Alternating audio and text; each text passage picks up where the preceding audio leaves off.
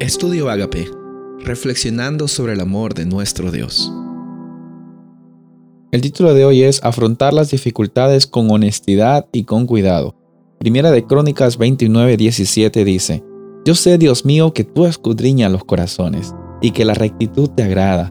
Por eso yo con rectitud de mi corazón voluntariamente te he ofrecido todo esto y ahora he visto con alegría que tu pueblo, reunido aquí ahora, ha dado para ti espontáneamente.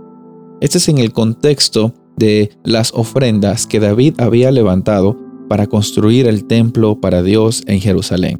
David se había quedado sorprendido por la respuesta del pueblo, la respuesta de un pueblo agradecido por las cosas que Dios había hecho, hasta el punto de que cuando dieron sus ofrendas estaban felices y estaban contentos porque estaban haciéndolo de corazón. Dios puede actuar de forma increíble y maravillosa en tu vida. Es que tú tienes la disposición de que con mucha honestidad y humildad Él pueda trabajar hasta en los rincones más oscuros de tu ser. Muchas veces el orgullo, muchas veces la prepotencia hace una barrera muy grande para que Dios no pueda actuar y no nos pueda dar la bendición y no nos pueda dar la transformación que nosotros tanto estamos necesitando. Es muy necesario en nuestras vidas afrontar las dificultades con mucha honestidad, con mucha humildad y con mucho cuidado, pidiéndole que Dios nos acompañe y el Espíritu Santo nos guíe. Solo con la honestidad es que nosotros vamos a salir adelante en nuestra vida espiritual. Incluso cuando estamos estudiando la Biblia, nuestro llamado no es tener todas las respuestas, nuestro llamado es tener un diligente estudio de la Biblia, nuestro llamado es tener un diligente caminar y diario vivir en el cual paso a paso experimentamos el amor de Dios. Pero no te confundas, tu llamado no es de saber todas las preguntas que la gente tiene acerca de la Biblia.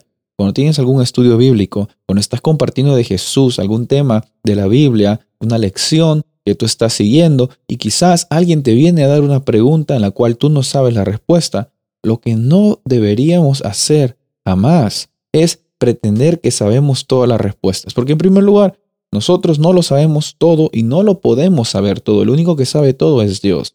En segundo lugar, cuando respondemos y no sabemos realmente lo que estamos respondiendo, estamos deformando el mensaje, estamos mostrando a las personas una identidad falsa y también presumiendo de algo que en realidad nosotros no estamos sabiendo, conociendo y por último, viviendo. Cuando alguna vez se me ha hecho una pregunta en la cual yo no tenía la respuesta, eh, pues eh, es muy difícil, pero hay que hacerlo. Tuve que pasar por una experiencia de decir a la persona, no sé la respuesta, mi querido amigo, mi querida amiga, pero déjame, voy a hacer lo posible para encontrar la forma de responderte la siguiente vez que nos veamos. Es mejor decir de que no sabes a decir que sabes y respondes erróneamente. Tenemos que recordar eso y la humildad y la honestidad nos va a llevar muy lejos en nuestra vida espiritual. Porque las personas se van a dar cuenta y decir, oh, mira, esta persona es honesta. No solo está tratando de eh, venderme, entre comillas, su religión, o no solo está tratando de mostrarme eh, que sabe mucho, sino realmente está preocupada porque yo tenga la guía correcta, eh, lo, lo adecuado. Y sabes, un valor que últimamente está tomando en mucha consideración es el ser humano. Y los seres humanos no lo sabemos todo, los seres humanos no somos perfectos y a veces lo que hacemos como iglesia es todo lo contrario, tratar de mostrar que lo sabemos todo y que somos perfectos. Y la gente cuando mira, en primer lugar, o se puede desanimar al ver de que somos, entre comillas, muy perfectos, o también puede decir, en realidad no lo son.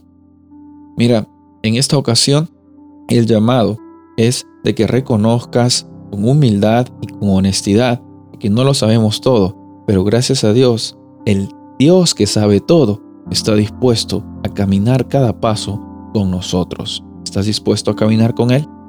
Soy el pastor Rubén Casabona y deseo que tengas un día bendecido.